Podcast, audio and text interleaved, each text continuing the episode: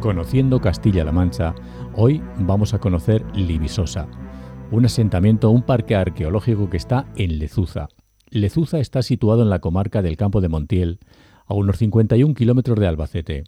Cuenta con alrededor de 900 habitantes y su actividad económica se basa principalmente en actividades agrícolas como el cultivo del cereal y el cultivo del azafrán. También posee actividades ganaderas y a nivel industrial existen fábricas de calzado, fabricación artesanal del mimbre y extracción de piedra de sílice. Los orígenes de Lezuza se remontan al siglo V a.C. y fue una de las primeras colonias romanas fundadas en la península íbera, por lo que está considerada una de las ciudades más antiguas de España.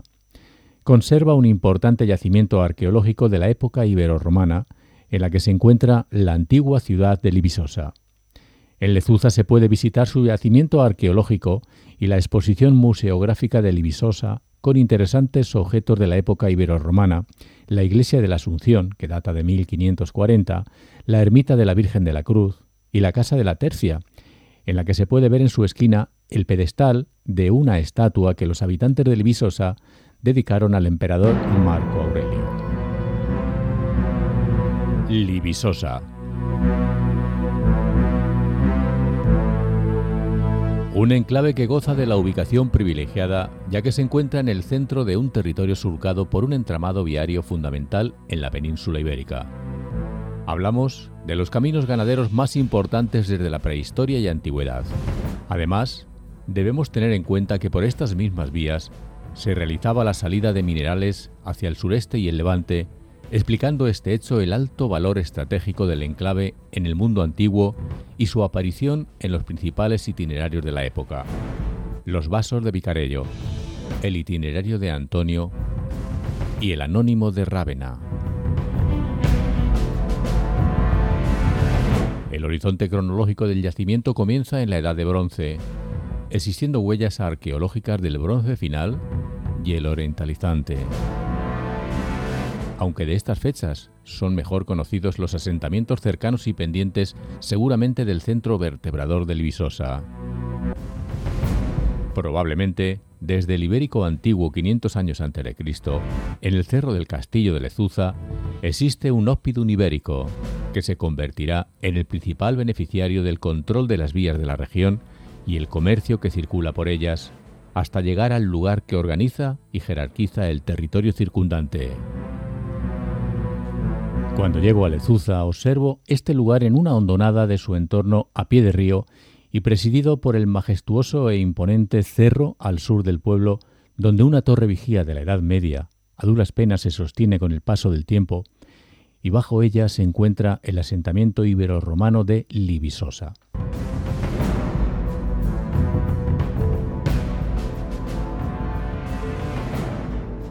Vamos a hablar con la persona encargada de todo esto y la que más sabe seguramente de todo lo que pasa aquí en Lezuza, que es Almudena Bejarano, técnico de turismo municipal. Buenas. Buenas tardes, bienvenidos. Y como bien dices, bueno, tampoco soy la que más sé de, esto, soy el técnico municipal de, turismo y soy la encargada de hacer las visitas guiadas al, al yacimiento y a los otros recursos del municipio. Ahora mismo un visitante que se acerca por aquí para conocer y contemplar todo esto ve el audiovisual, donde se le pone un poco al día de lo que es y de lo que va a ver.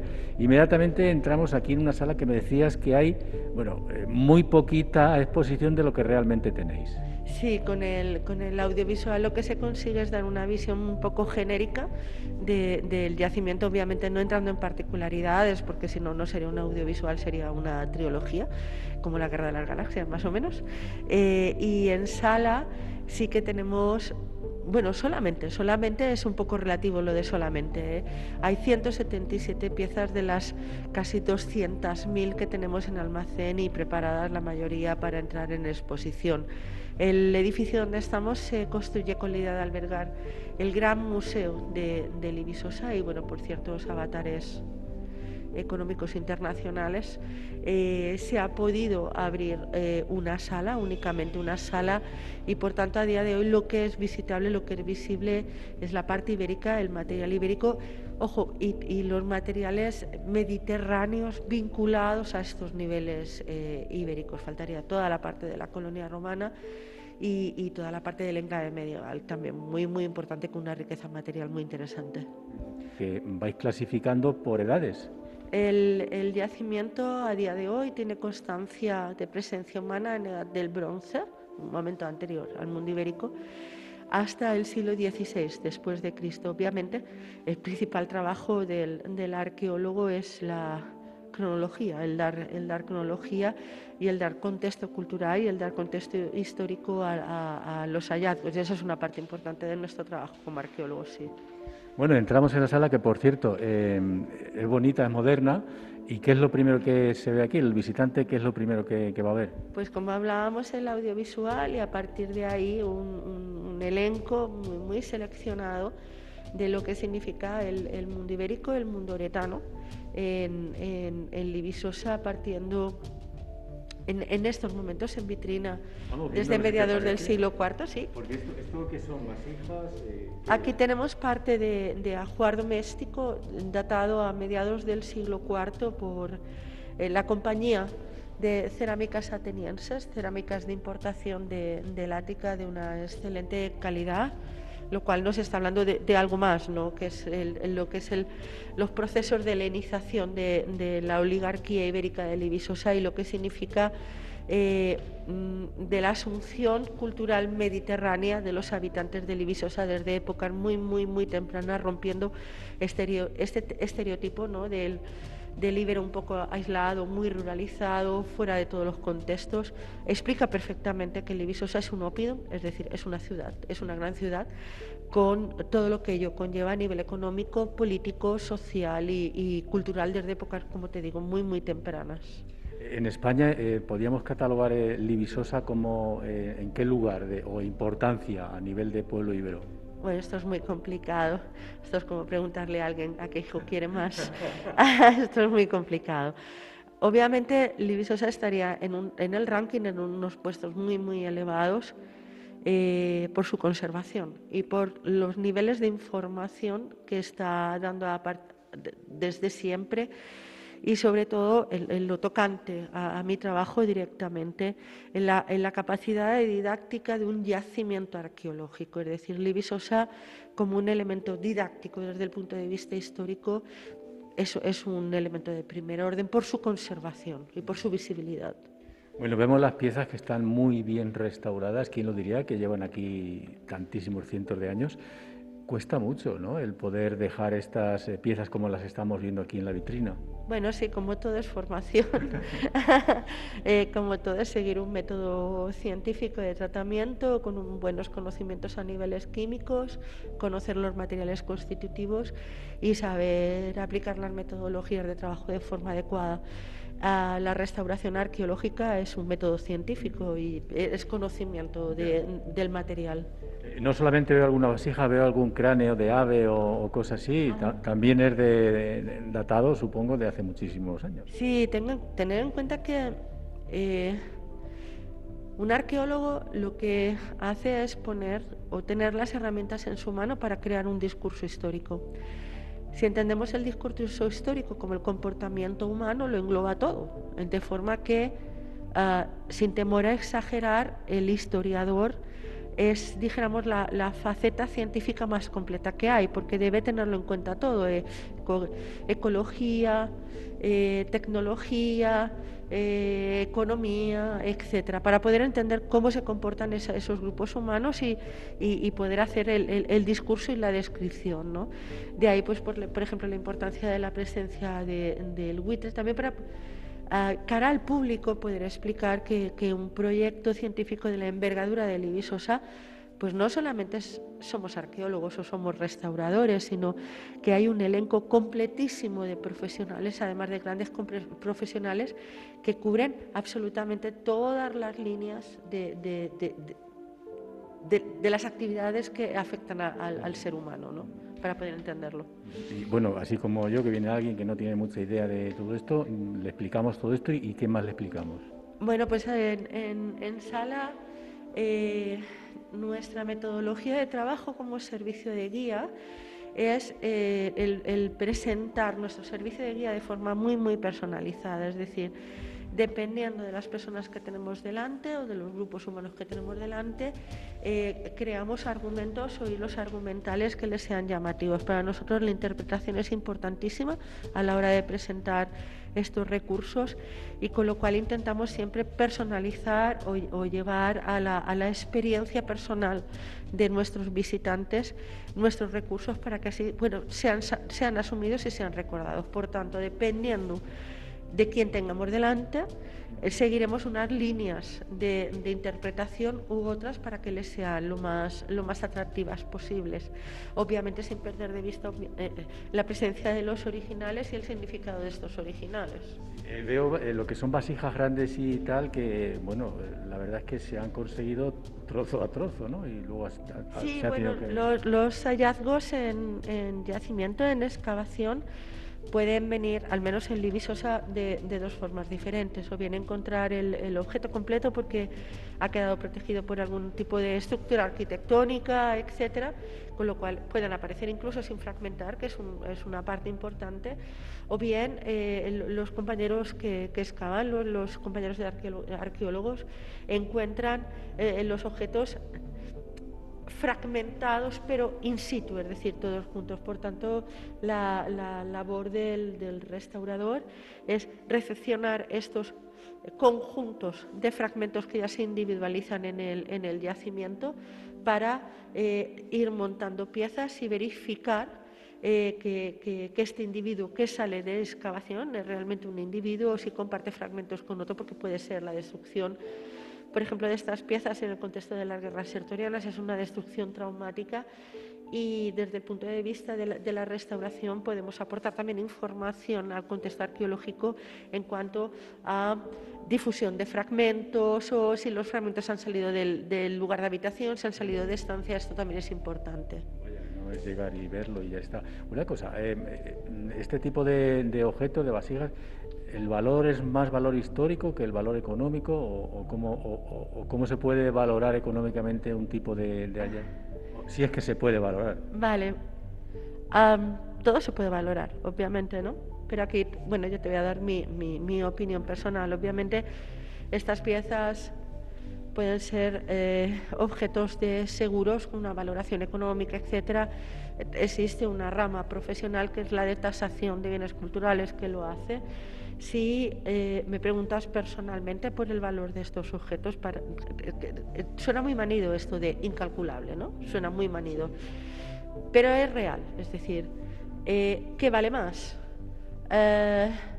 Un pendiente de oro de época ibérica o un ajuar cerámico de cocina que te está dando una información capital en cuanto a la alimentación en el siglo I antes de Cristo y, la convivencia del ser humano con el ecosistema más información etnográfica, todo esto es muy relativo. Por fortuna vivimos en, en un contexto cultural que nuestra cultura es pública, es nacional, es común y quizá lo que menos pesa en el ideario colectivo es el valor económico, porque se intuye que no, no, es, no se puede cuantificar realmente, porque el valor de estas piezas va mucho más allá y con muchas más ramificaciones de lo que nos podemos pensar, incluso en la vida actual y contemporánea de la población de Lezuza.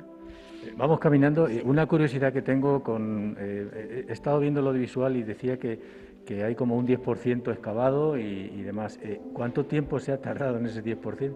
Bueno, relativamente muy poco tiempo, solamente 25 años. Eh, como, como, como tiempo arqueológico, 25 años eh, es de ser casi un bebé.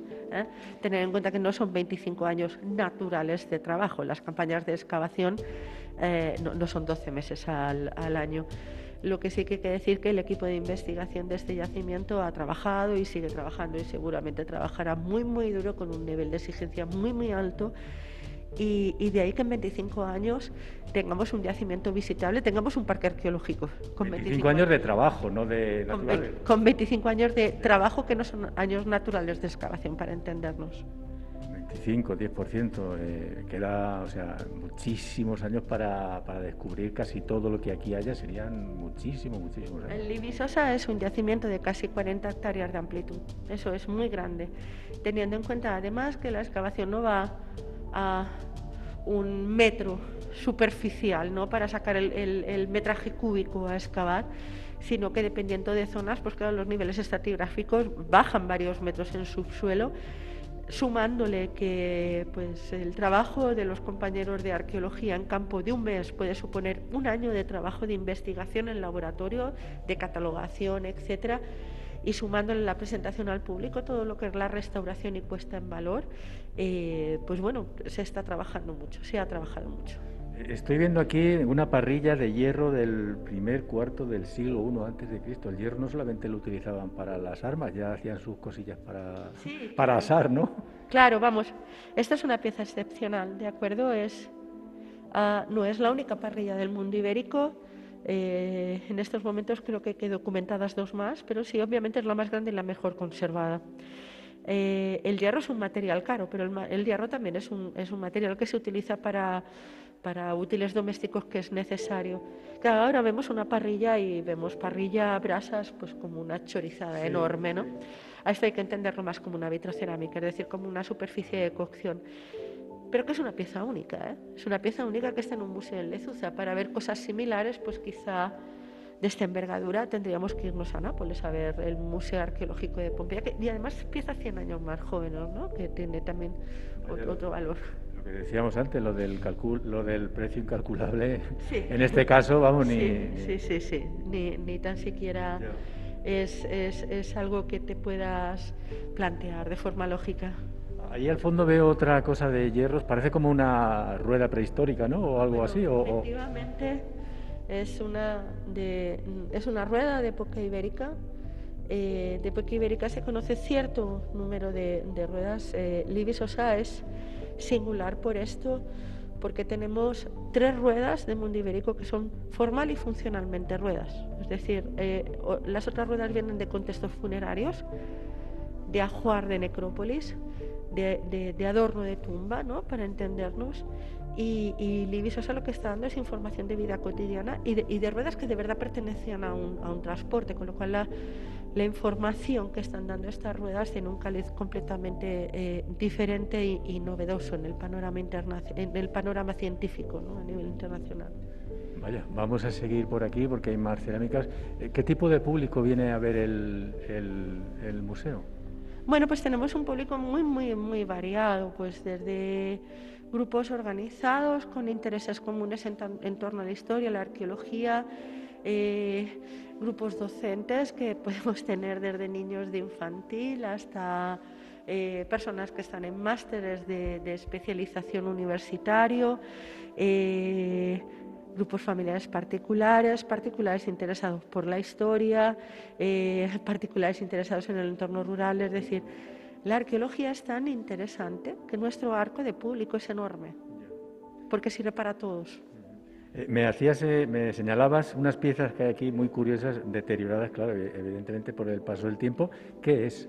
Pues es una pequeña parte de la mejor y más grande colección de vajilla romana de bronce de época republicana que hay en todo el Mediterráneo. Es decir, Libisosa ostenta este día la, vajilla de bronce romana republicana más grande de todo el Mediterráneo. Esto significa que si alguien excava, pues los catálogos, las publicaciones de, los compañeros que hacen investigación de bronces son las que tienen que tener a cabecera para poder identificar las piezas, con menos del 10% del yacimiento excavado. ¿Estás en el mundo? pues muchas piezas únicas que solamente están aquí. Bueno, la verdad es que em, me estoy quedando. Tenemos allí también, eh, eso ya parecen útiles de, labranza, ¿no? O de, hierro también de la, de la época. Libisosa tiene en sus fondos, eh, no quiero que esto de verdad suene pedante ni repetitivo, pero es verdad, la mejor colección de herramienta manual que hay para Mundo Ibérico. Ojo, no solamente eh, herramienta agrícola, no solamente herramienta ganadera, sino también herramienta artesanal, herrería, carpintería, etcétera. Imaginar la información que da eso en cuanto... es de hierro, ¿verdad? En este caso lo que estás viendo sí, excepto, bueno, el cencerro es de bronce. ¿eh? Entonces, claro, la información que nos da esto a nivel económico es brutal. Es brutal, es la dedicación de, actividades económicas del, yacimiento. Eh, También es bastante, es bastante interesante visto, visto desde el punto de vista etnográfico. En, en Tiriaz tenemos uno de los mejores museos etnográficos de Castilla-La Mancha y podemos observar cómo eh, los paralelos entre herramienta profesional de diferentes profesiones que conservamos en ese museo, a lo mejor con 60, 70 años de antigüedad, y en el yacimiento con 1.200 años de antigüedad, y es exactamente igual. Eh, eh, perdona, es lo que estaba mirando, digo, es que primer cuarto de, antes de, Cristo y es que tiene las mismas formas que ahora mismo cualquier herramienta del campo. Obviamente, es algo que son herramientas que están probadas y testadas para su, uso tecnológico. Su uso tecnológico aquí es la fuerza humana. Y como funcionan bien, desde el neolítico se han estado... Se han estado eh, un ejemplo. Si tengo que cortar hierba a mano, voy a comprarme una hoz. Si no la quiero comprar, cortar a mano, me, compro una segadora o un cortacésped. Pero para cortar la mano esta es la mejor herramienta que hay, aunque, este, aunque su invención haya salido en el neolítico. Nosotros utilizamos todos los días legones, azadas, etcétera, exactamente igual que los que estás viendo en vitrina. Y si vas a una eh, ferretería actual, se encuentran con las mismas medidas, porque es lo que se ha demostrado que funciona. Ya sabían, ¿eh? Entonces ya sabían lo que había que hacer, ¿eh? Bueno, es, es ensayo-error, es ensayo-error. Si funciona para adelante, si no lo dejamos. Oja, oh, eso es, eso es. Bueno, y seguimos por aquí. Tenemos, ¿qué más tenemos aquí? Esto, bueno, son ya collares también de la época. Sí, tenemos, eh, en, esta parte del museo entramos ya en una parte ah, que jugamos en otra liga. Ya empezamos a hablar de lo que significa la oligarquía, la representación pública de la oligarquía, el lenguaje de poder de la oligarquía y obviamente el aspecto externo es una parte importantísima del lenguaje de poder en, las élites y en la población, no, solamente en el mundo antiguo, sino ahora también. Es decir, manipulamos nuestra imagen de forma intencionada pues para producir alejamiento, cercanía, transmisión de información a nivel económico, social, incluso ideológico, no para el resto. Entonces lo que tienes aquí es un, es un collar de pasta vitria eh, no, es no, es oro, eh, pero tampoco es una baratija. La pasta Pero tendrá 2.500 años o por ahí. Este collar es primer cuarto del siglo I antes de Cristo, 2100 más o menos. No está mal, no. No está mal y estéticamente pues cumpliendo los estándares de estética actual mediterráneos, ¿no? El, mundo mediterráneo. Te lo puedes encontrar en la forma y todo, lo que decíamos de las herramientas, cualquier mercadillo tiene las mismas formas.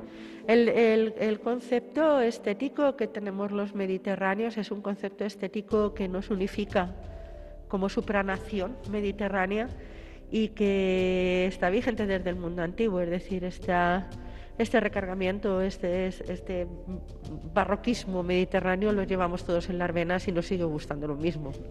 Bueno, ante tanta historia y, tantos tesoros, eh, ¿ha sufrido algún expolio o intento eh, este parque en algún momento de la historia?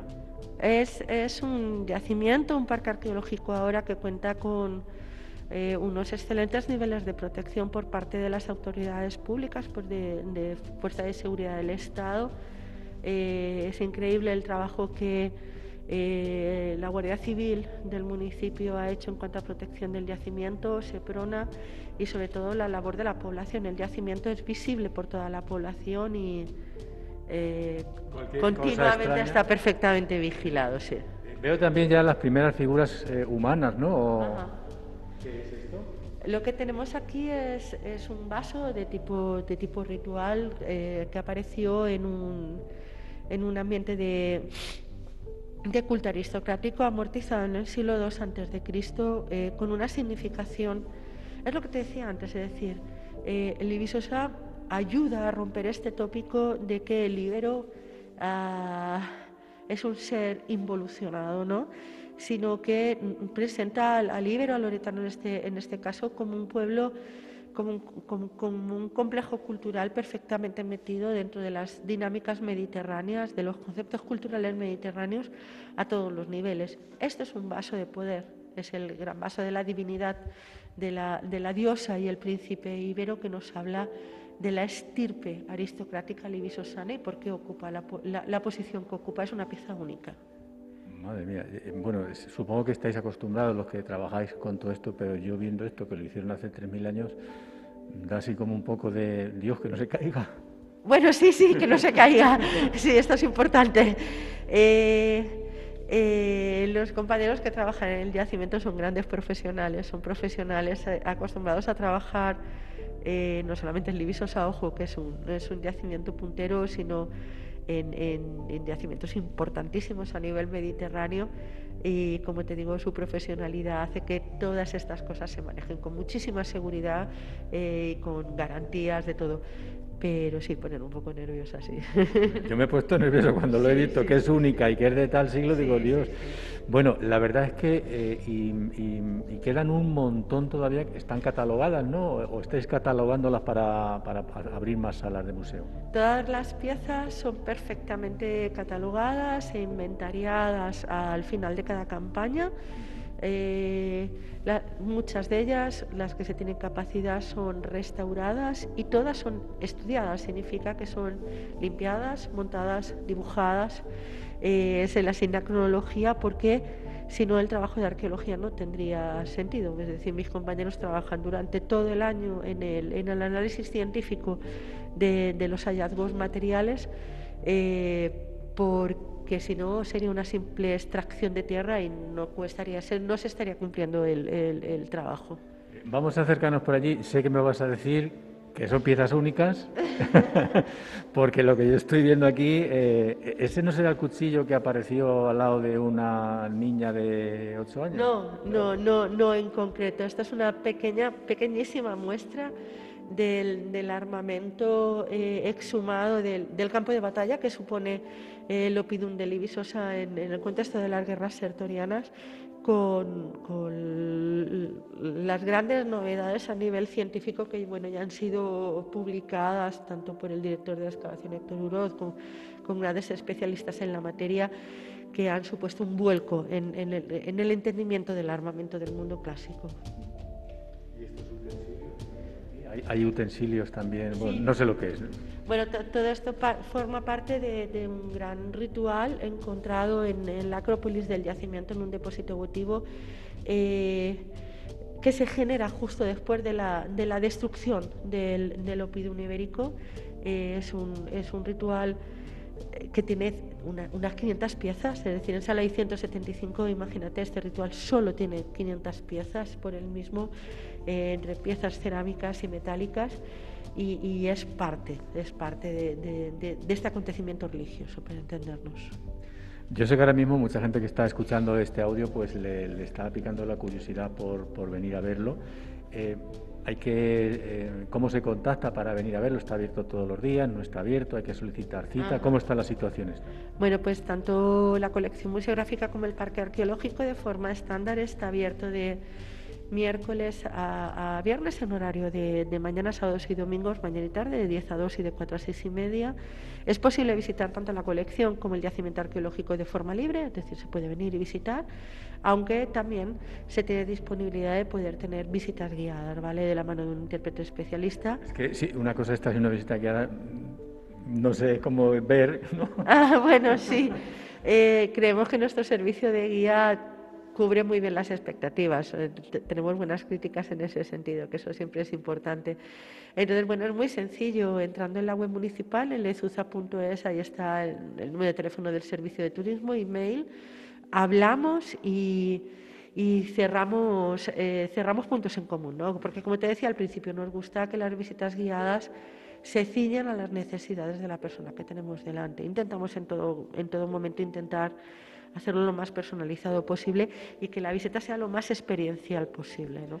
Y sin, si quitamos la parte pandémica, como cuántos visitantes aproximadamente al año pueden acercarse por Lezuz a ver.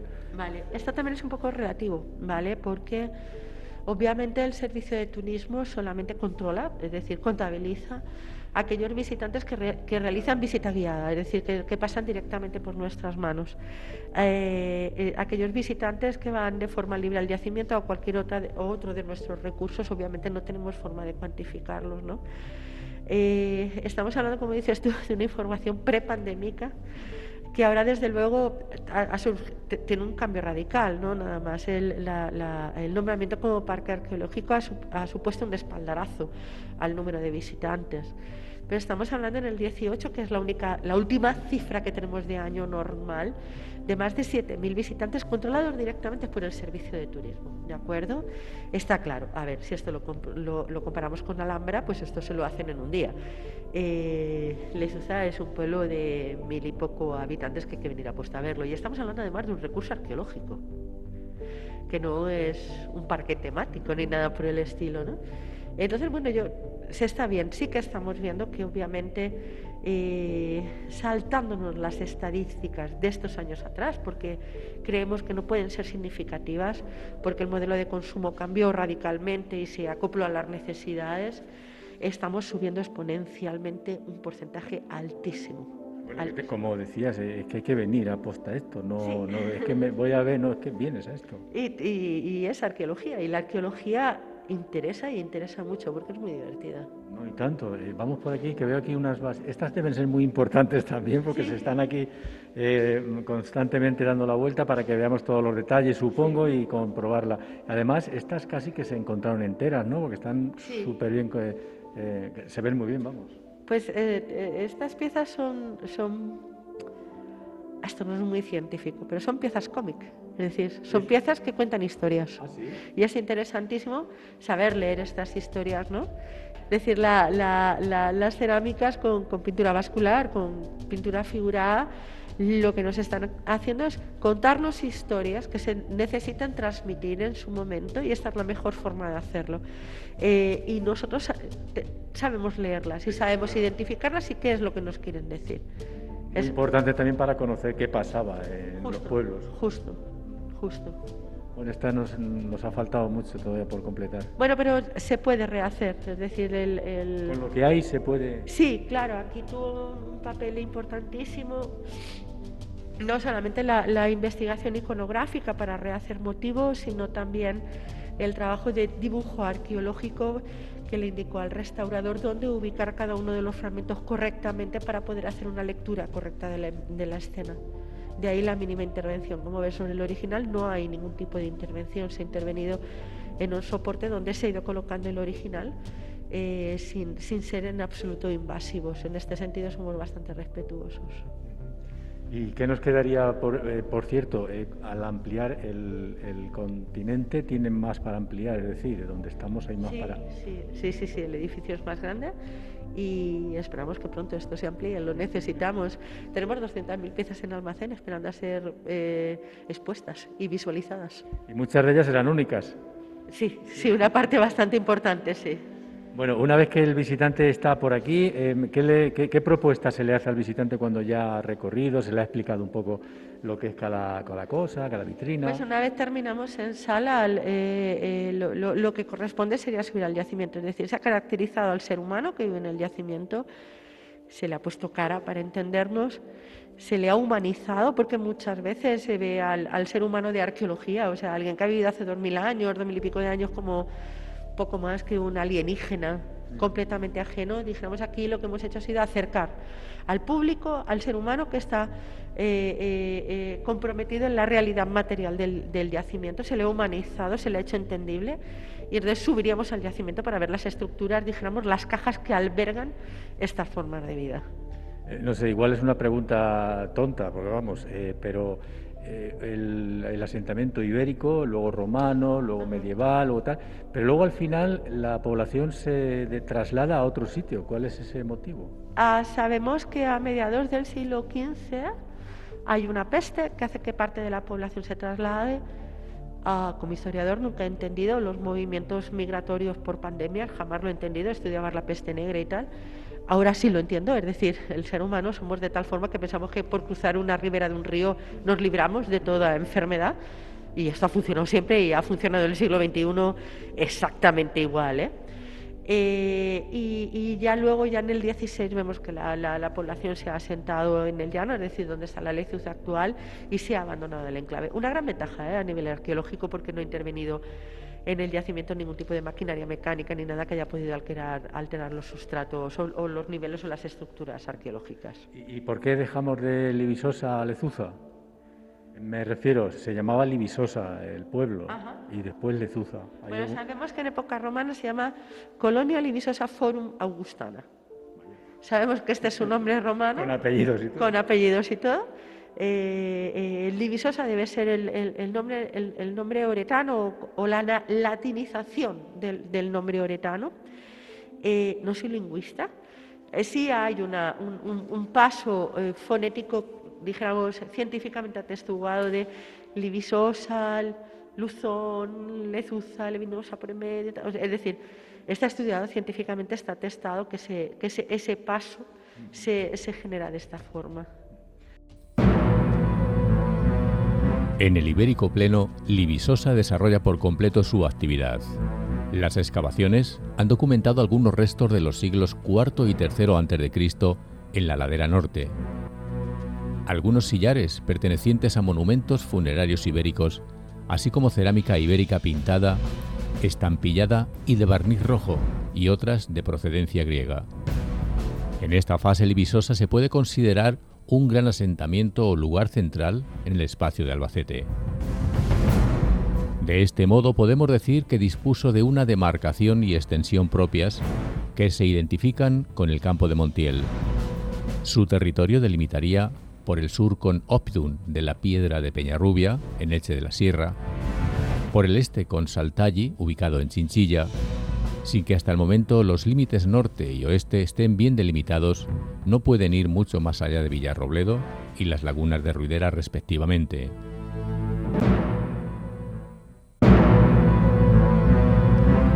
En la fase del Ibero final o Ibero-Romana, el yacimiento presenta un rico registro documental en los sectores 3 y 18, con datación del siglo II y primer cuarto del primero antes de Cristo.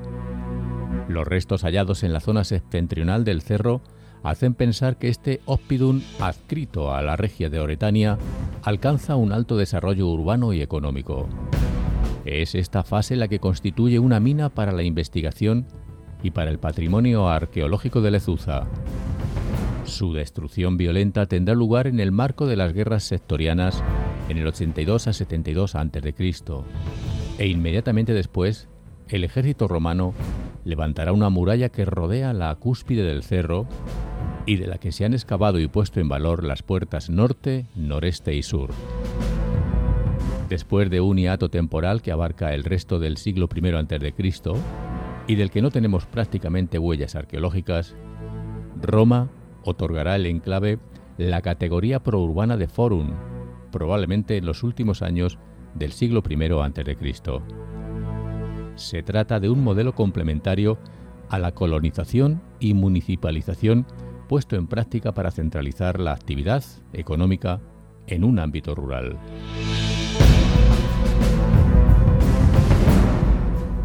Bueno, pues ahora mismo ya eh, acabamos de dejar el museo y estamos justo encima de lo que sería Libisosa. Mis pies ahora mismo están encima de Libisosa. Se puede ver en las primeras excavaciones ya los primeros vestigios romanos y me siento un, privilegiado aquí encima de Libisosa. Está chulo, ¿eh? un gran cerro, como digo, que bueno, nos irás contando porque tengo muchas preguntas, Jacete, pero bueno, vamos a empezar. A ver, nuestra visita guiada la planteamos siempre con un hilo cronológico porque pensamos que es lo más lo más, lo más didáctico, ¿no? Ah, obviamente no, podemos enseñar tampoco todo lo que está excavado. Eh, mirar, hay que entender que cuando el equipo de excavación entra a una zona a trabajar, se delimita un área y se empieza a bajar documentando todas las fases de ocupación hasta que se llega a nivel estéril, es decir, donde no ha habido ocupación humana. Ello no significa que cuando los visitantes vienen vean todo eso, porque la restauración sirve para garantizar la estabilidad del bien, pero también para hacerlo didáctico. Es decir, si un corte de excavación se quedase como lo dejan el, equipo técnico, no lo entendería nadie. ¿eh? Eh, eh, y ellos lo que hacen también es un trabajo muy duro de, didáctica y de hacer entendible esto hacia el gran público, no solamente con paneles, sino también seleccionando parte de las, estructuras. Entonces, nuestro recorrido empezaría por el, mundo eretano, en, en concreto el mundo eretano que viene de la destrucción de las guerras sertorianas con el, con el departamento 127, que es espectacular, es decir, es un edificio de carácter aristocrático de 200 metros en planta, mm, con una información, tener en cuenta que todo, todas las zonas de habitación que proceden de este momento cronológico se conserva todo el ajuar doméstico in situ, con toda la información que ello, que ello significa. Eh, vemos también todo el sistema defensivo que ese ejército que ha generado la destrucción eh, realiza atrincherándose en las 7 8 hectáreas superiores del yacimiento, línea defensiva que luego seguirá activa. Eh, vemos el, foro, el foro ya de época colonial, cuando ya Libisosa es Roma, Roma administrativamente hablando, parte del cardo, parte del decumano eh, y también los, los, elementos de época medieval como es la torre vigía y el edificio de la, de la orden militar. Era, perdona, era un asentamiento importante romano porque me comentabas antes que pasa la vía Augusta por aquí la, y claro, era un tema de vigilancia y de, tener controlados los ejércitos. la, la importancia básica de Libisosa está en el control y en la posición privilegiada desde el punto de vista geoestratégico en el territorio. Libisosa es el punto natural de unión entre la meseta, Andalucía y la costa. Y eso es esencial en el mundo antiguo. Es un establecimiento a mil metros de altura con visibilidad hacia Andalucía y con visibilidad hacia el levante a través del corredor de Almansa. Una muy buena protección hacia el interior. Es decir, estamos en un enclave, la ciudad surge aquí porque la tormenta perfecta de, todo lo que se necesitaba para, para tener un enclave urbano importante se da. Eh, pensaba yo mientras me comentabas y veía esto, yo bueno, pues esto no se puede eh, descubrir así con máquinas, así o sea, tiene que ser todo como hemos visto, con una palita, con un cepillito, o sea, que esto lleva tela, ¿eh? Sí, sí, a, ver, eh, todos los trabajos de, excavación y también de restauración se, realizan de forma manual para garantizar la cero pérdida de información. Eh, la, arqueología es una actividad destructiva, es decir, cuando tú levantas una unidad estratigráfica que te habla de un momento concreto de la historia de una actividad humana, si no se hace correctamente, esa información no se puede recuperar. ¿Y tenéis estudio, por ejemplo, ahora que estamos aquí encima de hacer lo que yo decía antes, si pudiésemos hacer un corte, más o menos ¿Para cuántos metros hacia abajo encontraríamos eh, vivienda ah, de todo? Esto depende de la zona. Esto depende de la zona. No, a, ver, no hay un estándar que te diga, a 50 centímetros encuentra romano, eh, esto depende de la... No, no es tan sencillo. no es tan sencillo. Bueno, estamos viendo lo que me has dicho y todo lo que hay aquí es eh, original o se ha ido adaptando algo. Sí, cuando uno ve las, las estructuras de la Ibisosa, lo primero que sorprende, al igual que cuando ve las piezas, ¿eh? es, la, es la conservación, es una conservación brutal. Esta conservación básicamente es porque han habido determinados acontecimientos históricos que han provocado destrucciones traumáticas, ¿vale? Que nos han, aunque, aunque parezca contraproducente que algo traumático genera buenas conservaciones, en arqueología es así. Y por otro lado, eh, eh, eh, que en, el enclave a partir del 16 ya no vive nadie, por tanto no hay incidencia de, de maquinaria de construcción moderna, ¿no? Eh, además, aunque se convierte en zona de labor agrícola, estamos en una zona de, ladera, con lo cual tampoco han intervenido una gran maquinaria agrícola ¿no? que entrase en profundidad.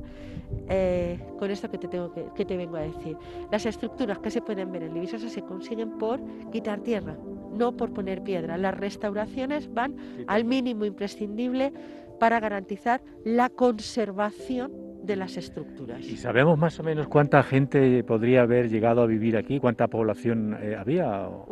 Bueno, digo esto porque viendo dónde estamos y dónde está el río, para traer el agua... No, no pensemos en nuestra clave. Es decir, si yo tuviese que ir al río por agua para ducharme, me salían costras. Ah, eh, el río está cerca, es que la ciudad llega hasta el río, ¿vale? Tener en cuenta además que tenemos dentro de la ciudad tenemos también grandes cisternas de colección eh, de, agua de tejados, por ejemplo, como la que hay adosada a la zona, a la zona de la basílica. Eh, no, no, no, tenemos que pensar en nuestra clave. En nuestra clave, obviamente, ninguno bajaríamos al río por agua. ¿eh? Esto sería algo, algo impensable. Pero es que el, vivir aquí, su importancia no está porque esté el río, sino por este control geoestratégico. Es, es, es otro mundo. Vale, eh, estamos aquí en la zona importante. ¿Y qué, veríamos ahora? ¿Dónde podríamos movernos si es que nos movemos algo? Que hace un viento y... Vale, pues eh, ahora mismo nosotros estamos en la zona alta del yacimiento, estamos en la Acrópolis. A nuestros pies tenemos todo el conjunto forense de, época de inicio de la, colonia, con la curia mano derecha, eh, la basílica presidiendo la, la plaza del foro, una plaza abierta, porticada, con una entrada al al este. al norte tenemos parte de la excavación del decumano máximo, es decir, la gran vía principal que corta la ciudad en dirección este-oeste. Nosotros estemos encima del cardo máximo, es decir, de la calle que va dirección norte-sur. Podemos ver la puerta sur de la, de la colonia, la puerta norte la tenemos allí también, la puerta noroeste a este lado. Y eso es lo que vemos, pero por debajo del establecimiento romano eh, tenemos todos los establecimientos ibéricos y, como te digo, hasta edad del bronce.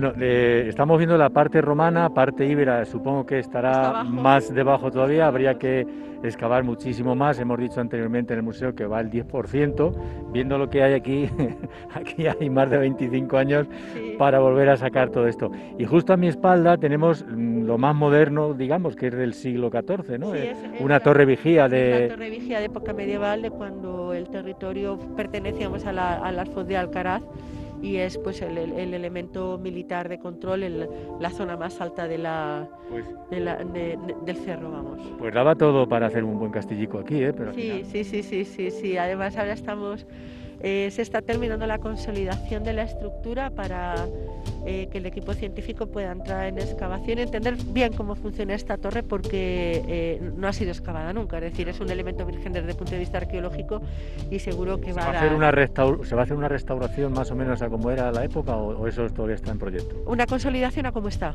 que ya es suficiente. A cómo está una consolidación, se, conserva, tenemos un alzado de muro bastante, bastante alto ahí, es decir, es una estructura perfectamente entendible.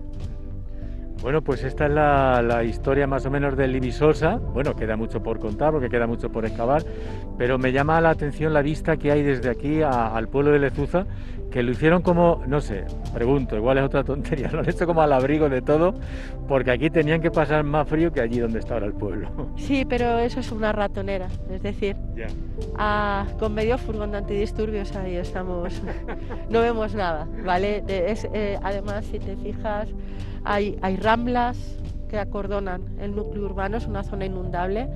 Eh, no es una zona soluble para vivir. Ahora, sí, obviamente, ¿eh? no, no nos equivoquemos pero 700 metros de distancia dan entre vivir en un enclave absolutamente privilegiado. Bueno, hoy estamos en un día nublado, pero allí se tendría que estar viendo el Cambrón, se tendría que estar viendo la Almenara, allí tendríamos que estar viendo la Sierra Procomunal de Chinchilla. Imagínate qué visibilidad hay aquí arriba, ahí abajo no es nada. Es un enclave privilegiado en aquellos tiempos de los romanos porque se ve todo. Todo. No podía pasar nadie ni para el sur, ni para el norte, ni para el este sin que fuesen vistos por los vigías romanos y los íberos. Desde Edad del Bronce. se, establece como un punto importante. Sí. No sé si, me, si nos queda algo importante por conocer de, de, este asentamiento. Sí, sí, sí, sí, porque se está trabajando. Entonces seguimos dando cosas importantes por conocer. Una de las de las gracias de visitar Libisosa es que nunca la terminas de visitar, porque... El, la vez que vengas hay algo nuevo. Sí, los compañeros siguen trabajando y como te he dicho antes, trabajando muy duro y muy seriamente, con lo cual siempre están generando novedades, eso es muy interesante. ¿En qué época del año se suele trabajar más o, o da igual? Pues normalmente en verano es cuando se desarrollan las campañas de excavación. También tiene que hacer calor aquí en verano, ¿eh? Un poquito, solo un poquito. Eh, en invierno nos helamos y en verano nos calentamos no hay una temperatura media. Muy bien, pues esto es lo que tenemos de Libisosa. Y pues nada, Almudena, que te sabes todo. No, la, la, mínima parte. Es decir, aquí todo esto es gracias a, pues, a un equipo de trabajo científico muy, muy serio que hace su trabajo, que publica y que a los demás nos transmite la, información y los demás no somos más que altavoces de, de esto. Salmudina, muchísimas gracias por mostrarnos esta belleza, este, este parque arqueológico y, nada, esperemos que a todos nuestros amigos oyentes les haya gustado la visita y si se han quedado con ganas pueden venir cuando quieran, hablando con el ayuntamiento, como ha dicho antes eh, em, nuestra guía, eh, fantástica guía, y aquí les esperamos, seguramente les esperan con los brazos abiertos para mostrarle esta maravilla de la humanidad. Muchísimas gracias. A vosotros, a vosotros por darnos esta ventana y como decías a todos vuestros oyentes, pues invitaros, ¿no? Que, vengáis y que aquí os esperamos y que creemos que nos vamos a defender